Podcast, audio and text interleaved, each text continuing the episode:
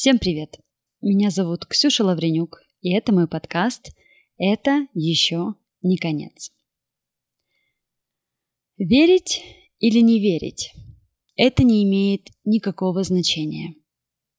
Интересно лишь задавать себе все больше и больше вопросов.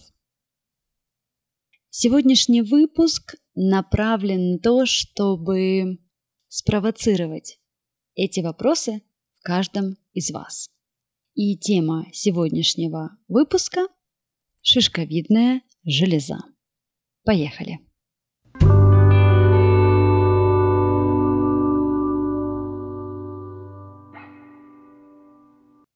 Итак, шишковидная железа или пениальная железа или эпифиз. Свое название получила за то, что имеет форму еловой шишки и размером с горошину.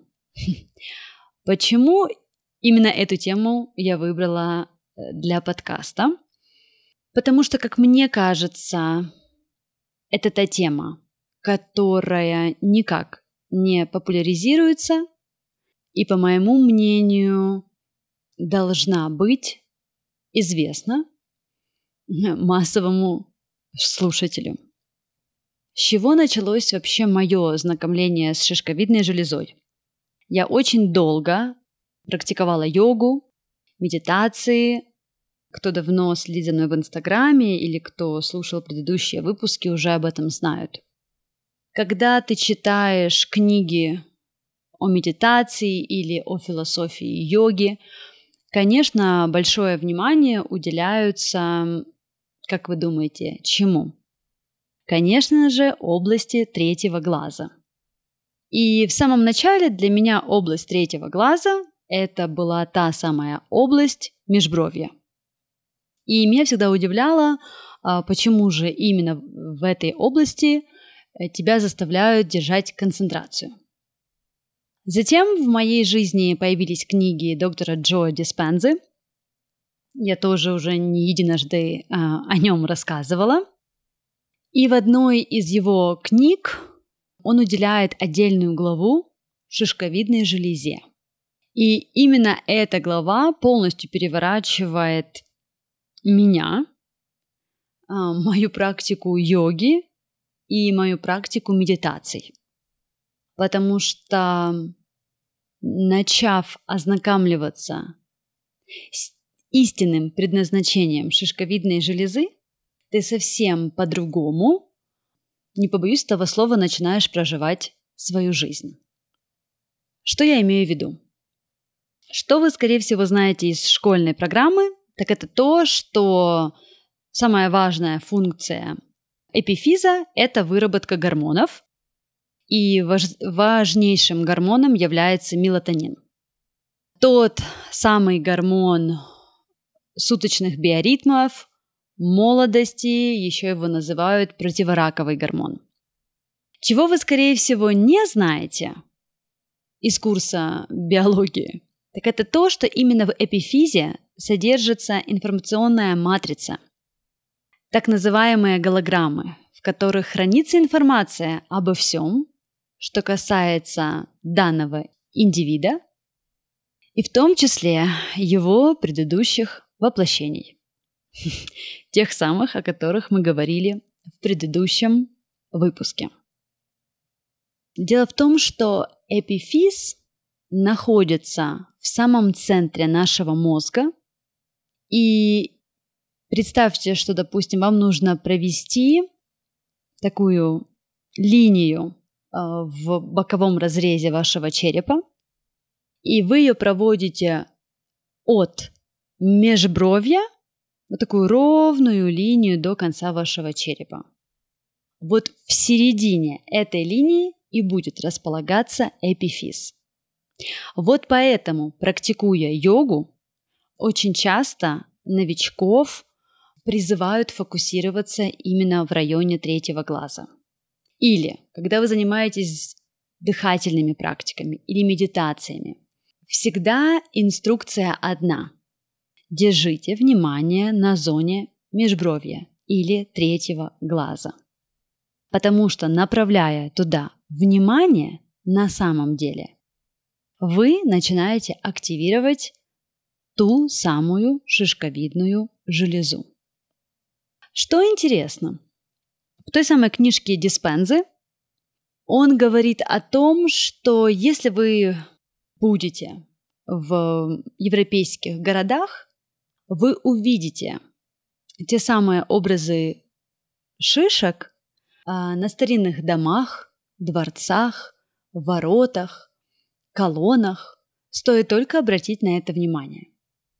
Если вы бывали в Ватикане, то на центральной площади Ватикана находится памятник фонтан шишковидной железе.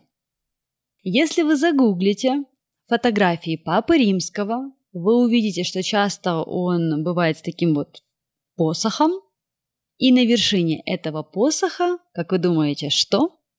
Образ шишки. Просто так? Я думаю, что не просто так.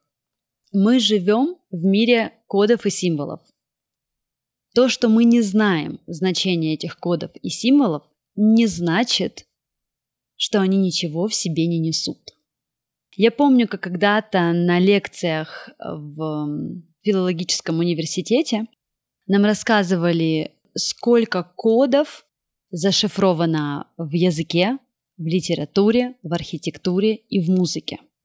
И если человек не обладает широким спектром таких вот общеобразовательных знаний, тем, соответственно, уже его взгляд на тот культурный слой, в котором он живет. И то, что для среднестатистического человека будет просто шишкой на вратах какого-то дома, для человека, который обладает определенным количеством знаний, это будет явно не просто шишка. Так вот, спустя какое-то время я поехала в Барселону, где мне удалось поработать и пожить. И я помню, как гуляя по центру города, я вдруг начала выхватывать эти образы шишек на каждом здании.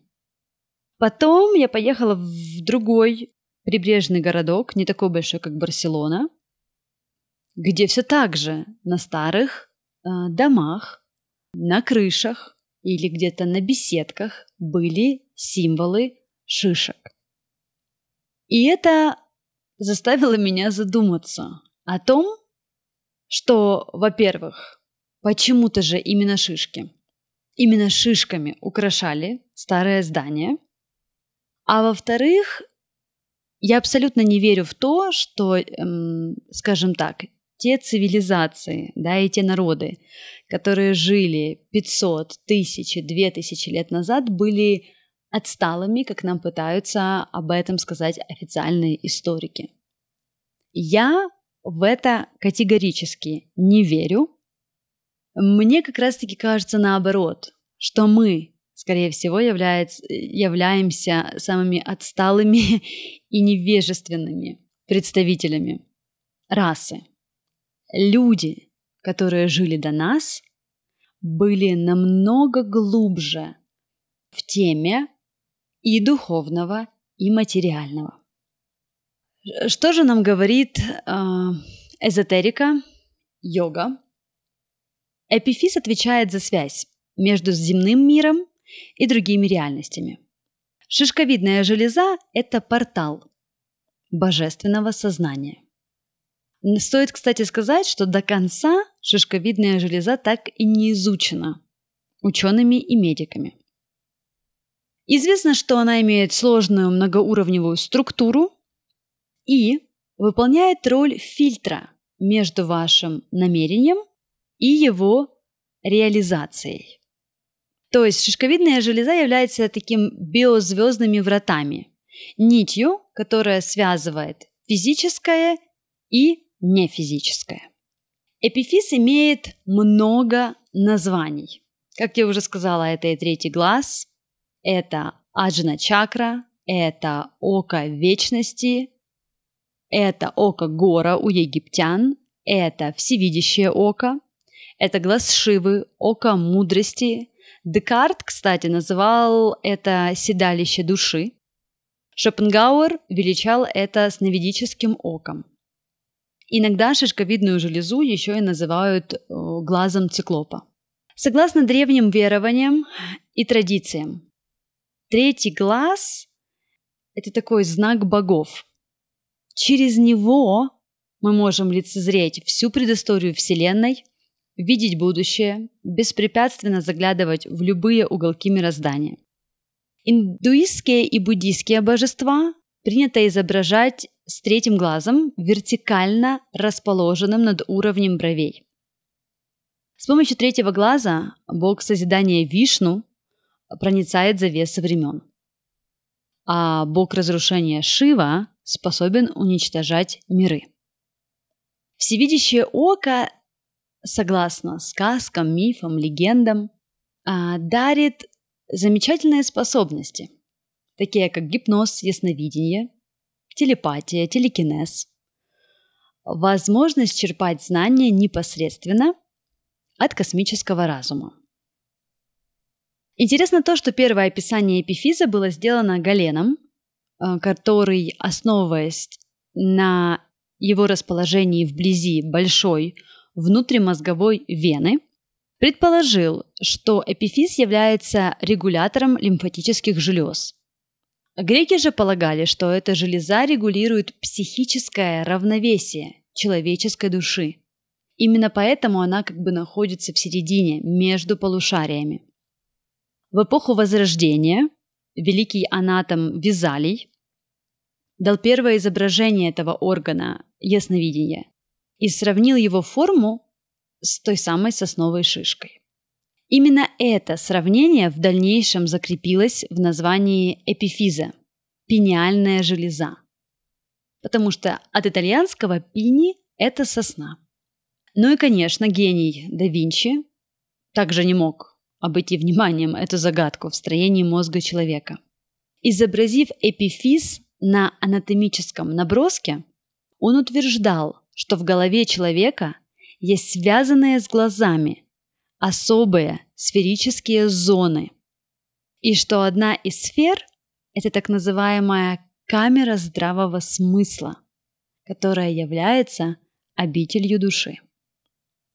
Что интересно, современные ученые заметили и проанализировали факт, что когда свет попадает на человека, то возникают определенные изменения в шишковидной железе.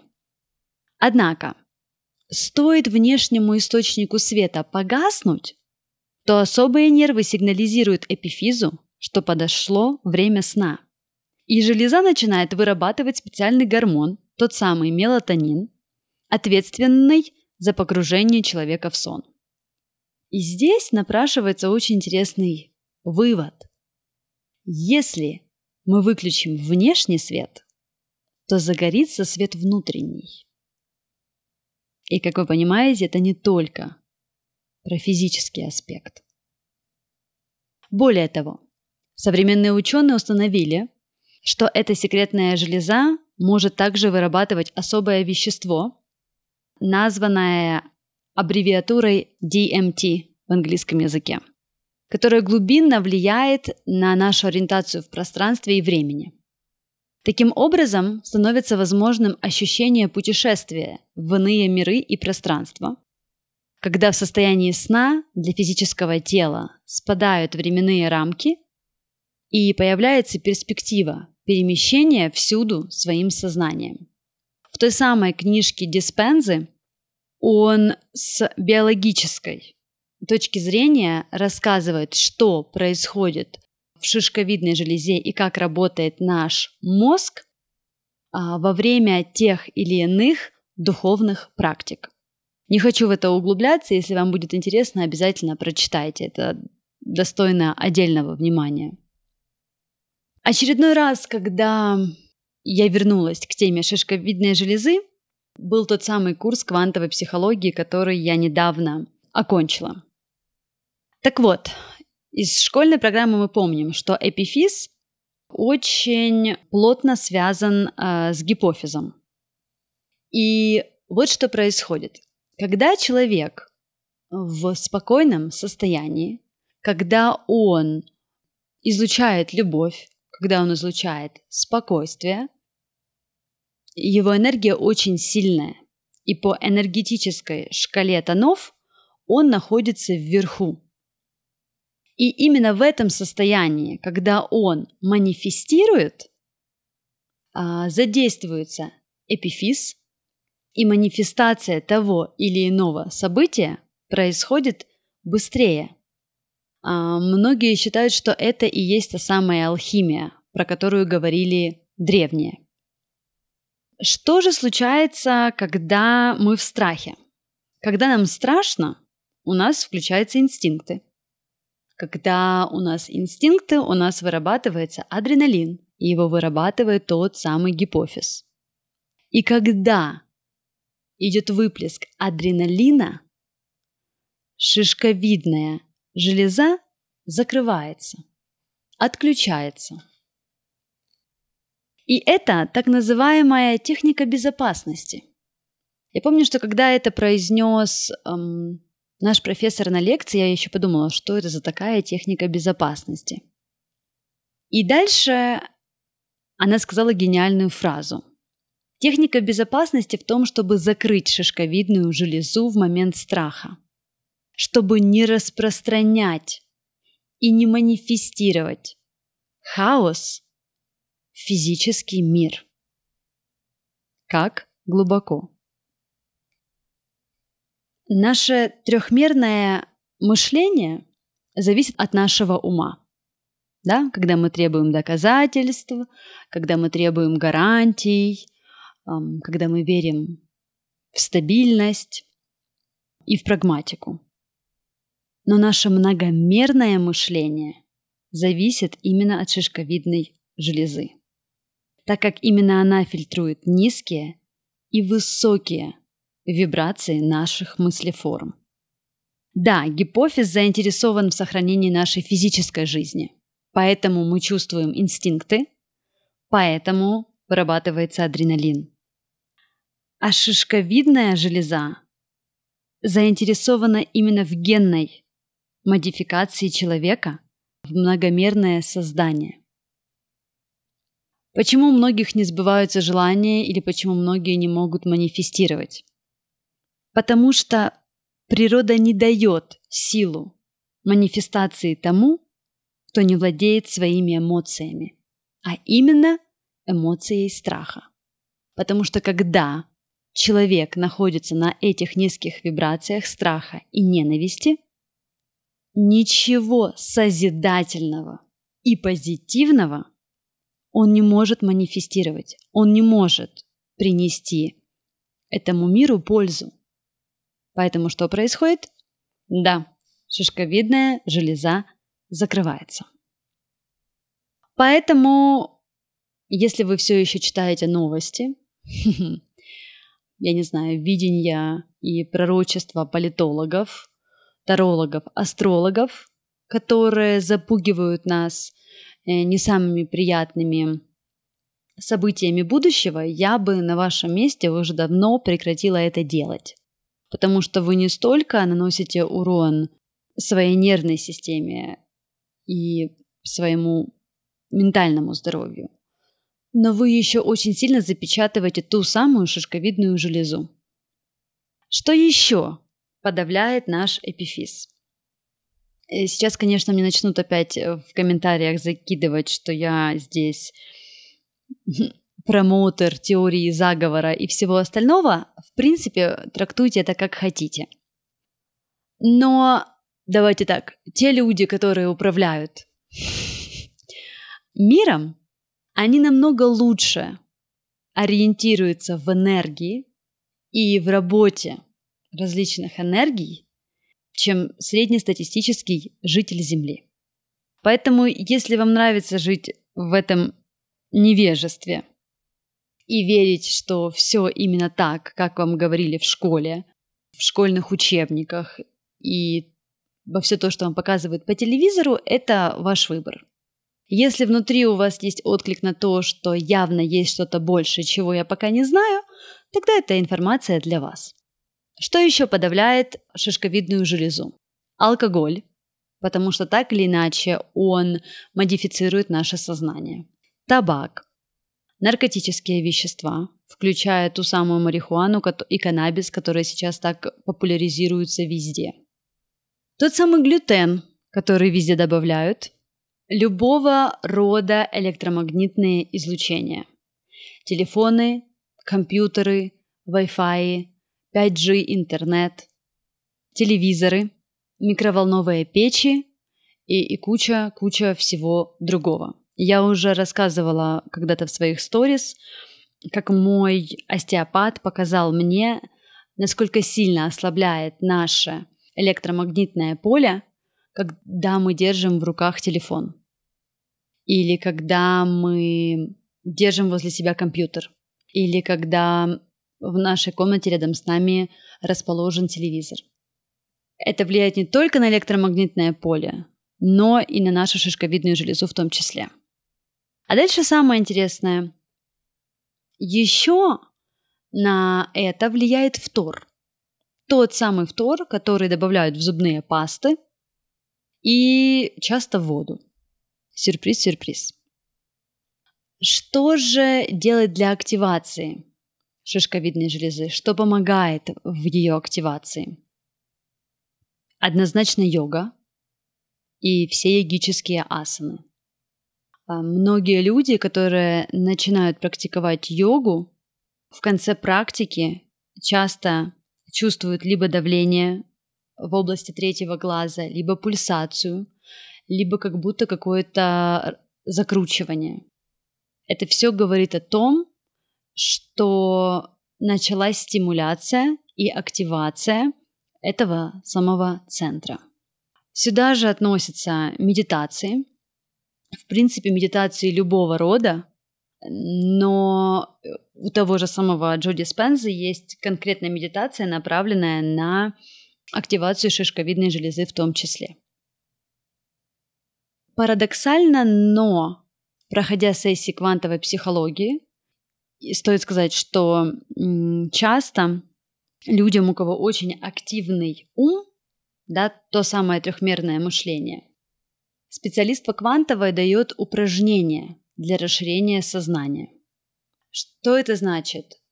Практикуя эти упражнения, мы растягиваем наше сознание, а именно активизируем то самое мозолистое тело или эпифиз. То есть человек нарабатывает то самое многомерное мышление, о котором я уже сегодня немного сказала. Поэтому, как вариант, упражнения квантовой психологии или сессии по квантовой также помогают человеку э, в активизации. Верить в это или не верить в это а, – дело, конечно, за вами. В очередной раз я никого ни к чему не призываю, я не говорю, что мое мнение единственно верное или последняя инстанция, которой следует доверять. Мне бы хотелось, чтобы эта информация запустила в вас мыслительный процесс, возможно, побудила вас на какие-то личные поиски, каких-то книг, мастеров, практик. Мы очень мощные существа, которые не имеют никакого понятия о своем величии. И мне бы очень хотелось, чтобы в это турбулентное время, которое переживаем не только мы, украинцы, а вообще люди по всему миру. Мне кажется, это очень благодатная почва для того, чтобы вспомнить о своем величии и вернуть его себе. Спасибо за внимание.